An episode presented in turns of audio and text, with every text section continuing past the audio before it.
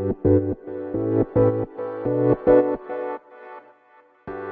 はようございます。なつきです。今日は自動で集客をテーマにお話ししていこうと思います。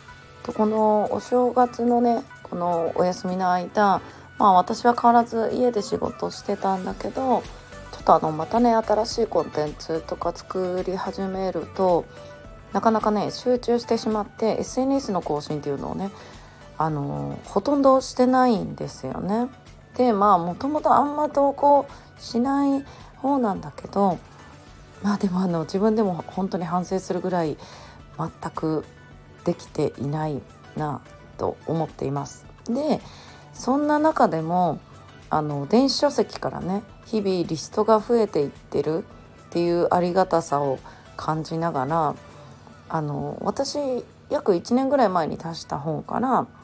その自動的にねその商品が売れる仕組みを作ってるんですよね。でそこでこの休日の間にも商品が売れていくっていうありがたさもね感じていたところなんです。でえっとこれ前にも言ったかもしれないんだけどちょっとスマホの調子が悪くて通知が全然入らなくなってるんですよね。であのパソコンの方でメールとか LINE とかのね通知を確認してたらそこであのメールにね振り込まれましたみたいな表示が出ててちょっとあの スマホにね通知が来なかったんですごいちょっとびっくりしたんですけどでもあのこうやってね他の仕事をしながらとかこの休みの間で特にその SNS とかも更新しておらずさらにそのスマホもね調子が悪くっていう状況の中でもうやってあの自動的にねそれでもリストは増えていきそこからの売り上げにつながっていくっていう仕組みはねあの作っておいて本当に良かったなっていうのをねまた改めて実感しました。うん、で今回出版したね書籍もそうなんですけどこうやってあのこれ 1, 1年えっ、と1年は経ってないけど1冊目に出版した書籍なんですよね。